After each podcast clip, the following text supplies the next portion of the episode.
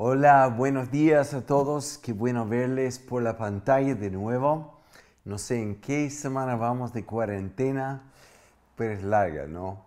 Así que espero esta mañana poder traer una palabra de aliento y desafío para nuestras vidas. Y para esto quisiera como tomar un poco de lo que he estado hablando los miércoles sobre oración el domingo pasado y seguir más o menos en esta línea pero quisiera hoy hablar acerca de la vida, aunque es tiempo corto, la vida de David. Y quiero hablar sobre lo que he explicado antes, que entre las promesas de Dios sobre la vida nuestra y el cumplir las promesas, muchas veces hay todo un proceso y para esto quisiera empezar leyendo algo que fue profetizado sobre David. Súper importante que lo, que lo que es importante también es nuestra fe, porque fe es tomar la palabra de Dios no como algo histórico, porque si hablamos de cuando eh, Josué con los israelitas marcharon alrededor de, la ciudad de Jericó y los muros cayeron, aplaudimos, decimos esta historia. Y, pero cuando se trata de que muros de barreras o, o otras cosas que son obstáculos en nuestra vida, que está entorpeciendo nuestro caminar con Dios, y decimos, esos muros tienen que caer, no lo creemos porque muchas veces tomamos la Biblia como un libro histórico y no profético. Así que todas las promesas de Dios sobre ti y sobre mí son sí y amén.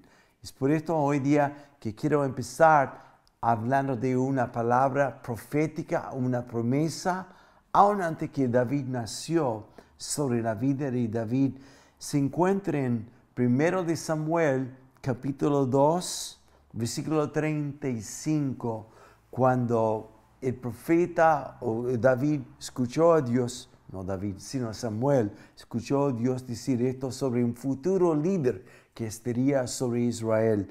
Pero yo levantaré a un sacerdote fiel que hará mi voluntad y cumplirá mis deseos. Jamás le faltará descendencia y vivirá una larga vida en presencia de mi ungido.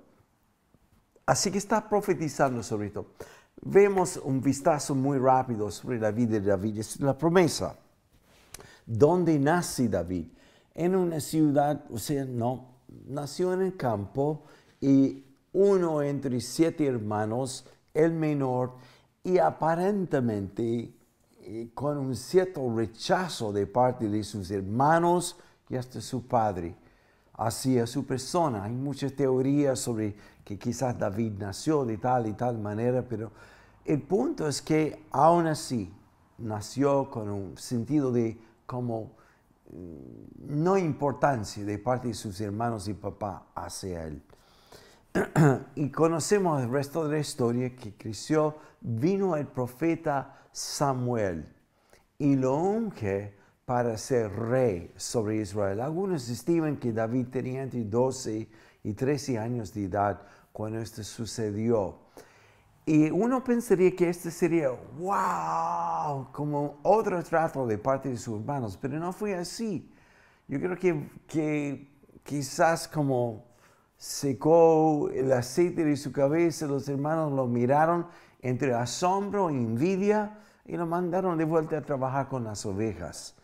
Y no fue hasta que apareció en el campo de batalla con Goliat que de nuevo lo que fue menosprecio ya se convirtió en una victoria, reconocimiento nacional, todas las mujeres cantando sobre David, y termina David cazando la hija del rey, termina del campo entre las ovejas, en el palacio, está increíble la situación, pero de repente entra envidia en el corazón de Saúl y debido a esta envidia se convierte en amargura y Saúl termina persiguiendo con la intención de matar a David. Es una vida así, no sé si has descubierto esta noche, de tener nada y terminar con todo lo que pensaríamos que sería el éxito total y luego del palacio, del palacio termina en una cueva. Y no una, sino varios huyendo de Saúl. En toda esta época también David está pasando su proceso. Um, y hay varias razones que simplemente quiero mencionar como un dato importante. Tanto Saúl como David llevaron la misma unción de Dios. No había diferencia, excepto por lo que voy a compartir. La unción que llevaba Saúl se manifestó exteriormente, pues Saúl era el primer hombre en la historia de Israel, desde hace décadas, que, que pudo reunir todo el pueblo de Dios, que levantó un ejército que venció muchas veces en batalla al enemigo. Este era un hombre de mucho éxito e, exteriormente, una unción. Todos le admiraba por un tiempo, pero luego le faltó la parte interior. Porque el Espíritu Santo no es aquel que solo quiere manifestarse a través de nosotros en forma exterior, sino aún más importante es la obra interior en nosotros. Algo que Saúl nunca permitió porque nunca se hizo vulnerable delante de Dios ni delante de los hombres. Así que es por esto que no cantamos canciones que escribió Saúl, si es que escribió. No recordamos mucho de él la persona a quien recordamos es David, porque fue profetizado, yo suscitaré un sacerdote que era conforme a mi corazón. El Espíritu de Dios que estaba sobre Saúl se manifestó exteriormente, pero en David también interiormente. Y para que se manifiesta interiormente, tiene que haber un proceso. ¿Te has preguntado, y muchos de nosotros como hijos de Dios, Señor, ¿qué está haciendo? Estaba todo bien, el país estaba bien, mi vida estaba bien, y ahora mire cómo estoy. Estoy hablando de aquellos que están sufriendo económicamente, quizás, otros matrimonialmente o en la familia, otros que con una incertidumbre, increíble sobre el, el, futuro que yo no sé de ti, pero me afecta en cuanto a la ansiedad, todo lo que está pasando. Y una pregunta, Señor, ¿hasta cuándo? ¿Qué está pasando? ¿Qué está pasando? Lo que, lo que quiero decir hoy día, como la melu de esto, es un proceso, porque Dios no quiere tan solo tocarte y se manifiesta su presencia sobre ti, pero también quiere hacer algo interior en ti y en mí. Es por esto que vemos esto tantas, tantas, tantas veces manifestado en la Biblia. Cuando el apóstol Pablo, Señor, ¿hasta cuándo sigue este patrón de cosas en mi vida, Señor? Es como un aguijón en mi, mi carne, Dios. ¿Hasta cuándo? Y está suplicando a Dios. Y Dios dice a, Pablo, bástate de mi gracia. Ahora, tantas interpretaciones en mi forma de verlo baratas de esta palabra, bástate de mi gracia, como que no te preocupes, mi gracia cubre todo, no hay problema, así compasión, perdonado. Pero eso no es la interpretación correcta de lo que es gracia. Gracia es el Espíritu Santo no solo sobre mí, sino en mí que me empodera para hacer lo que Dios me llamó a hacer y ser la persona que me creó para ser. La gracia está a mano. Es cuestión, como vamos a ver en un momento, de cómo acceder a esto en nuestras vidas. Así que vemos de nuevo en este capítulo eh, que quiero leer, en 1 de Samuel capítulo 22, habla de, cómo el proceso casi terminado con David.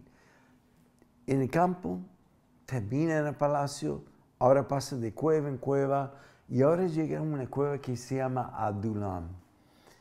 Y de eso quiero leer en 1 Samuel 22. David se fue de Gad y huyó a la cueva de Adulam. Cuando sus hermanos y el resto de la familia se enteraron, fueron a verlo ahí. Además, se le unieron muchos otros que estaban en apuros, cargados de deudas o amargados. Y así David llegó a tener bajo su mando a unos 400 hombres. Quiero hablar de esto, de la promesa, haber cumplido la promesa. Porque al final de esto, David vuelve al palacio, pero esta vez como rey, como promesa cumplida. ¿Cómo llegar de la promesa al palacio? Es todo un proceso. Y como he explicado, y lo van a ver gráficamente, empezó David en el campo, palacio, después rechazado en cuevas, y de ahí en la cueva uh, llega un momento que es reconocido por su familia por fin, y 400 hombres, pero de nuevo, uh, y luego llega al palacio, y en el palacio está por un tiempo hasta su hijo Absalón, hace un golpe uh, casi militar, y David huye, y pues vuelve al palacio, donde muere finalmente. Este se llama proceso, pero tiene toda una apariencia de una corona. Y eso es lo que quiero hablar, de cómo llevar la corona que Dios quiere darnos. y creo que tengo dos o tres puntos muy sencillos pero importantes. Algo que no faltó David ni en el campo con las ovejas, ni en el palacio, ni en la cueva, ni con 400 hombres que se unieron a él y la restauración de su familia que fueron a él, etc. Hay un hilo que es común en todo esto. Se llama adorar. Adorar. David, por sobre todo, era un hombre de adoración. ¿Cómo, cómo mantenerme en este tiempo de tanto altos y bajos y preguntar, Señor, ¿qué estás haciendo? ¿Dónde estás? ¿A dónde va todo esto? Yo quiero llevarte a la palabra que está en Proverbios 4, 23. Es interesante esta palabra, muchos lo conocen, pero muchas veces nos olvidamos. Mm. Que dice acerca de cómo cuidar nuestro corazón.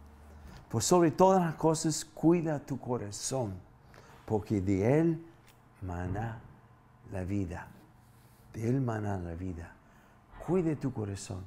Esta palabra cuidar significa los afectos, lo que me afecta mi corazón. Y otra palabra para afecto aquí también significa las inclinaciones de mi corazón, que las circunstancias no me definen, sino lo que Dios dice de mí.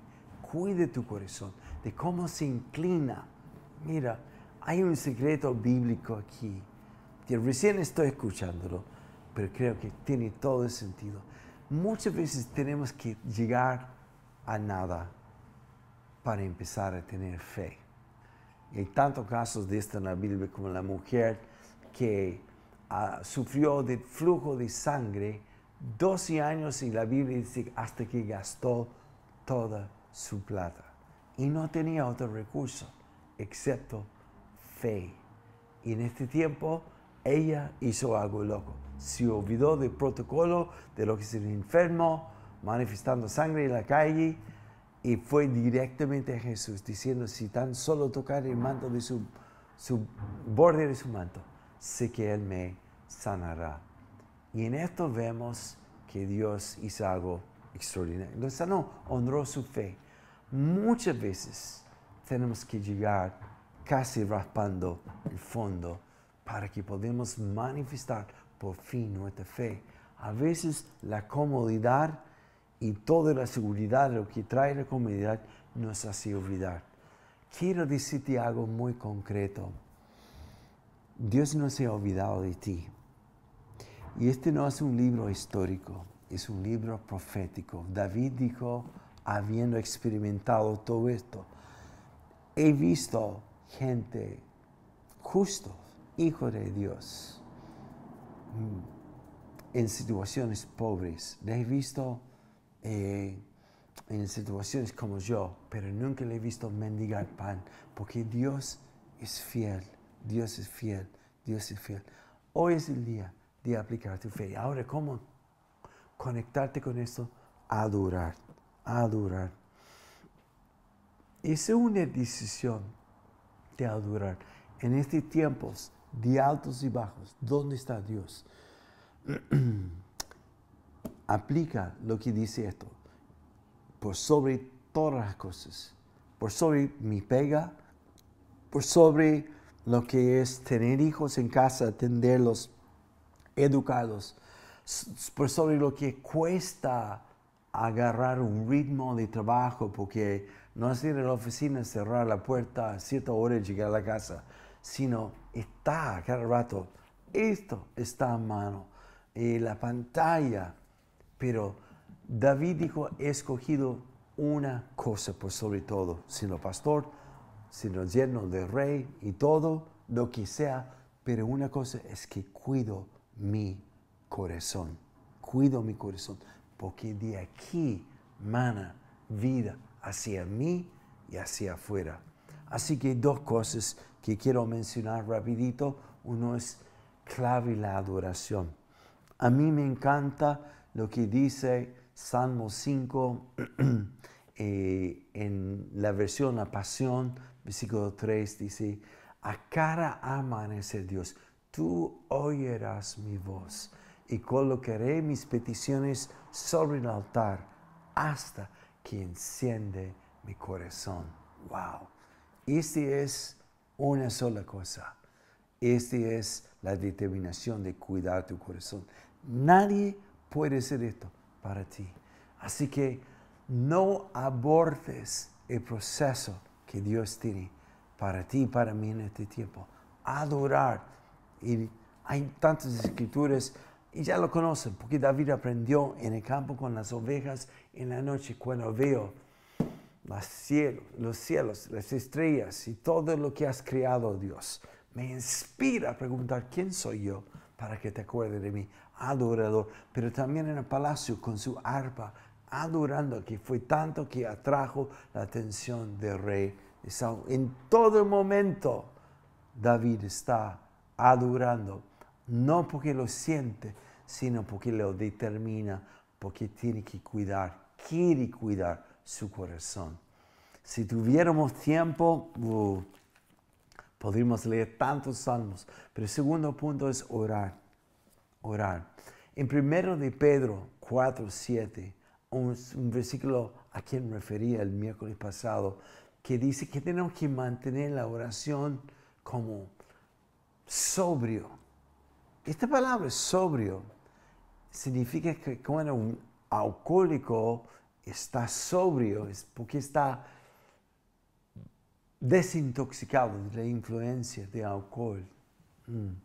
Y cuando uno está orando en las mañanas, tome el tiempo para como dejar que Dios te ayude a desintoxicar tu mente de tantos afanes y tantas cosas que nos inclina el corazón hacia allí o allá y enfoquemos en Él, porque de ahí emana vida. David pudo pasar de la promesa al palacio porque mantuvo su corazón bajo cuidado en todo este tiempo. Esa es una cosa que quiero decir. En Salmo 57, voy a leer esto y con esto vamos a ir terminando. Dice, ten compasión de mí, oh Dios, ten compasión de mí, que en ti confío. A la sombra de tus alas me refugiaré hasta que haya pasado el peligro. Todo ese tiempo de proceso es edificar tu corazón, pero también permitir Dios a purificar. Es aprender a perdonar, soltar. Esto vimos en el proceso de David cuando tuvo la oportunidad, incluso bajo el consejo de sus 400 hombres, mate Saúl, ¿hasta cuándo vas a aguantar este tiempo de persecución? ¿Hasta cuándo vas a vivir como un perro huyendo? Pero antes de esto, ya había llegado a perdonar en su corazón. Me llamó la atención esta mañana un amigo que tuve hace como 35 años atrás, cuando tuve una pequeña iglesia en San Bernardo, una persona que me, me bendijo mucho su amistad y su servicio, un miembro de una iglesia que pastoreé. y me llamó hoy día, vive en Chiloé. Ojalá que me está escuchando, Jorge. Yo estimo que debe tener más de 80 años. Y por años no he sabido de él, pero me llamó porque en este tiempo de cuarentena Dios está tratando con su corazón y me dijo, te llamo para pedirte perdón por la forma que te causé a sufrir. Y dije, la verdad, yo creo que te perdoné porque ni siquiera me acuerdo qué es lo que pasó entre nosotros. Pero esta sensatividad de permitir a Dios en nuestras cuevas de cuarentena a tratar con nuestra vida. Y termino con la última parte de 1 de Samuel 22. En la cueva, David habiendo pasado por tiempo de problemas, deudas, escasez y también luchando a veces con amargura en su corazón, siendo sanado por Dios, tratado por el interior del Espíritu Santo. Ahora, la familia quien lo rechazó es atraído a él, su propia familia. Y vienen 400 hombres más en estados similares. ¿Cuántas personas a tu alrededor, los vecinos y otros, están en apuros? Están también en deudas, o muy afligidos, muy amargados. Y nosotros habiendo pasado por eso, o en el proceso, habiendo sido consolado por Dios, ahora podemos consolar a muchos. El propósito de Dios para ti no es estar en la cueva de cuarentena y lamentando y viendo cómo vamos a escapar esto, sino el propósito final es que puedes impartir a otros, que puedes levantar a otros, aun desde tu teléfono o desde tu computador, llamar invertí. El domingo pasado un matrimonio en la iglesia me llamó como a las 5 de la tarde, todavía uh, quebrantado por Dios, por lo que Dios habló con ellos el domingo en la mañana. Y me dijeron, la primera cosa que hicimos fue agarrar el teléfono y empezar a llamar. Hasta las 3, 3 y media de la tarde estamos llamando personas y familias que conocemos, profetizando sobre ellos, orando por ellos, bendiciendo. De esto se trata. Claro, podemos estar en una cueva que se llama cuarentena, pero el propósito de esto es que Dios trate el proceso en nosotros, porque siendo consolado por Él, podemos consolar a muchos otros. Que Dios te bendiga y nos vemos muy pronto. Quiero decir esto para terminar también. Si me estás escuchando, eres parte de aquellos que fueron atraídos a David como personas en apuros, como mucha opresión, deudas, amargados, sin esperanza a lo que nos enfrenta actualmente en el futuro. Quiere decir, Jesús está aquí, está frente a ti. Y hoy día le extiende su mano hacia ti con el fin que le puede conocer invitar, entrar en tu vida. Ese es el momento.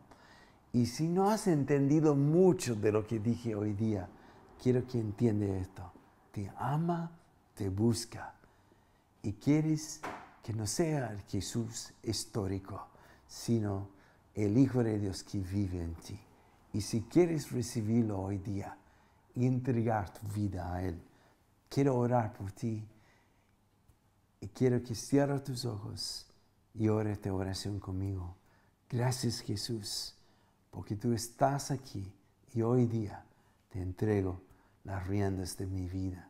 Ven, entra en mí, límpiame y hazme desde ahora mismo un hijo tuyo. En el nombre de Jesús. Amén.